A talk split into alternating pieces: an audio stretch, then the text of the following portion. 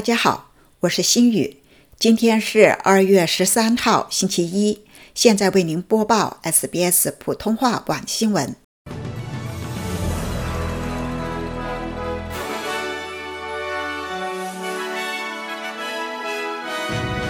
一点九万零千持有者将货源申请澳洲永居，遭遇浪漫骗局，澳人一年损失超四千万元。购物收据含化学物质，带来何种健康风险？澳洲医学专家担忧澳人防晒意识倒退。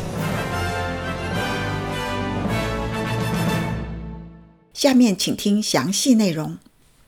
从周一起，1.9万名零签持有者将货运申请澳洲的永居签证。这1.9万人包括了临时保护签证或者是安全港企业签证的持有者。联邦移民部长在一份声明中说：“临时保护签证和安全港企业签证持有者，他们工作、纳税、创业、雇佣澳人，并在我们的社区中开展生活。他们通常在农村和边远的地区。然而，如果没有永居签证，他们就无法获得贷款去购买房屋、创业或者是继续深造。”他说。无论从经济还是社会层面来说，让他们处于悬而未决的困境都是没有道理的。澳洲竞争和消费者委员会的 ScanWatch 的最新数据显示，在去年，澳人因为遭遇约会和浪漫骗局，损失了四千五百万澳元，在情感和财务上遭受到了巨大的损失，其中。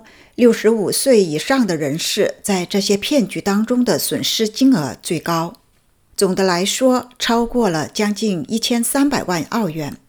在去年，ScanWatch 收到了三千六百九十八份恋爱诈骗报告，这比前一年增长了百分之八。在这些报告当中，有将近一半涉及骗子通过移动应用程序和社交网络平台与受害者联系。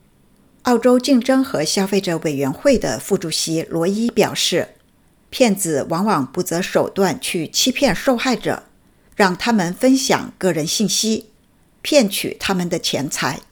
因此，确定你究竟是在和谁交流，从未如此重要。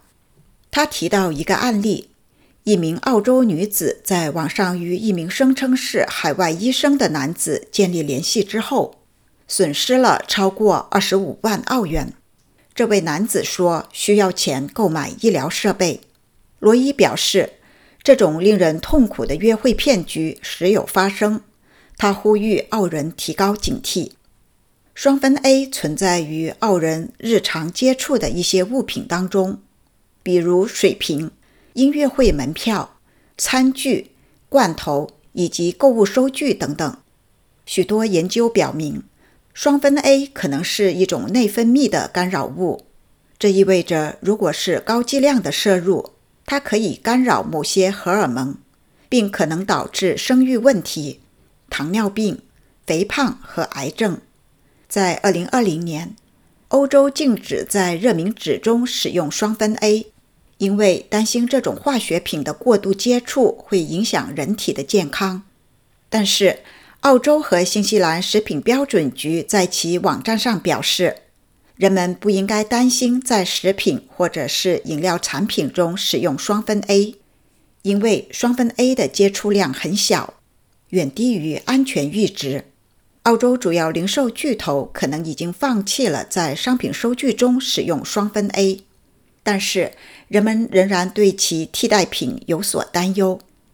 根据澳洲黑色素瘤研究所的数据，澳洲是世界上黑色素瘤发病率最高的国家，也是二十岁至三十九岁人群中最常见的癌症。每三十分钟就有一名澳人被诊断出患有黑色素瘤，而每六个小时就有一名澳洲人死于黑色素瘤。该研究所的联合医学主任龙格教授表示。从社交媒体上的美黑趋势可见，人们的意识可能正在倒退。他说：“假如我们回到上世纪的七八十年代，那个时候晒黑非常流行。感觉就像我们又回到了当年。更差的是，社交媒体和网红吹嘘美黑以及皮肤晒出蜜糖色的美丽。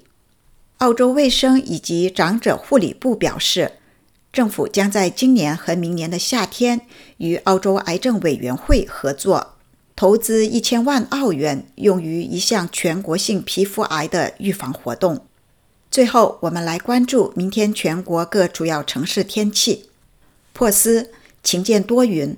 最高温度二十七度，阿德莱德晴朗，最高温度二十八度；墨尔本局部多云，最高温度二十三度；霍巴特局部多云，最高温度二十三度；坎培拉多云，最高温度二十三度；悉尼阵雨，最高温度二十五度；布里斯班阵雨或有暴风雨。